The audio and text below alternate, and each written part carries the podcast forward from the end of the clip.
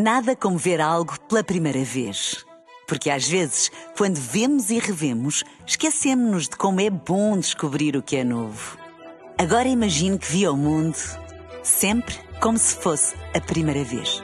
Zais. Veja como se fosse a primeira vez. Na rádio, no digital, em podcast. Música para sentir, informação para decidir.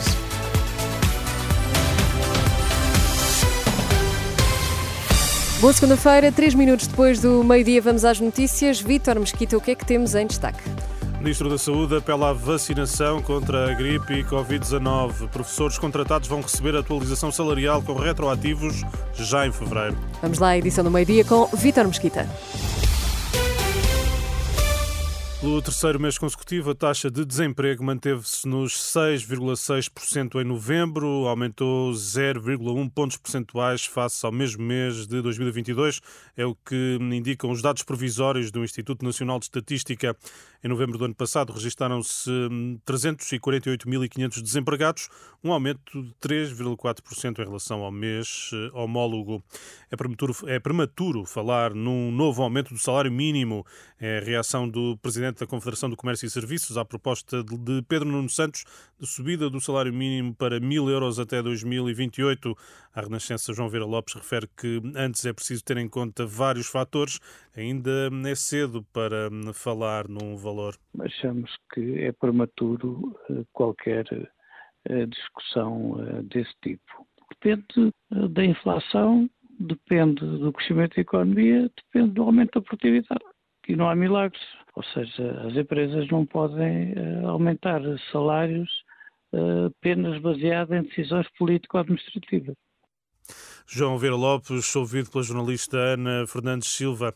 E a coordenadora do Bloco de Esquerda defende que o aumento do salário mínimo proposto por Pedro Nuno Santos representa uma subida a um ritmo menor que a deste ano. Nesta manhã no Fundão, Mariana Mortágua alertou ainda para a necessidade de acautelar a subida do salário médio, declarações que já aqui escutamos. O Ministro da Saúde apela à vacinação contra a gripe e a Covid-19. Manuel Pizarro alerta que o vírus da gripe A tem causado doença grave, mas sublinha que o SNS tem conseguido controlar o número de internamentos nos cuidados intensivos. O ministro lembra que a campanha de vacinação ainda não terminou. Ainda há vacinas disponíveis. Todos aqueles que têm mais de 60 anos e que ainda não se vacinaram devem vacinar-se. Estamos a ter uma epidemia de gripe A com grande virulência, digamos, o vírus é muito, é, é, causa doença humana muito grave. Não se, não se sabe ainda inteiramente se isso se deve à própria natureza do vírus ou ao facto de que os anos de, de enfim, menor contacto social durante a pandemia tenham deixado as pessoas mais vulneráveis. A verdade é que temos sido capazes de responder na plenitude né, em matéria de cuidados intensivos, mas temos que continuar a acompanhar esta circunstância. O Ministro da Saúde, em Cantanhede, os professores contratados vão receber a atualização salarial com retroativo já em fevereiro.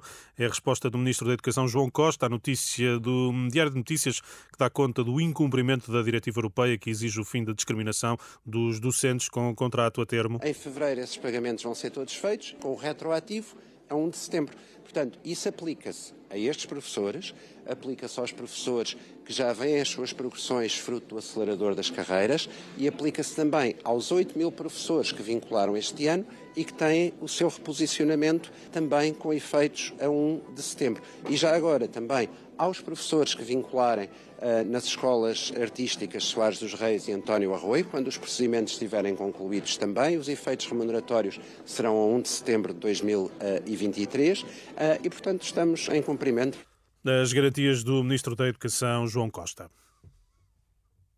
Obrigada, Vitor Mesquita, e até já. Até já. Nada como ver algo pela primeira vez.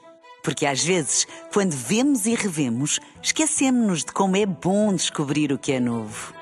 Agora imagine que viu o mundo sempre como se fosse a primeira vez. Zais. Veja como se fosse a primeira vez.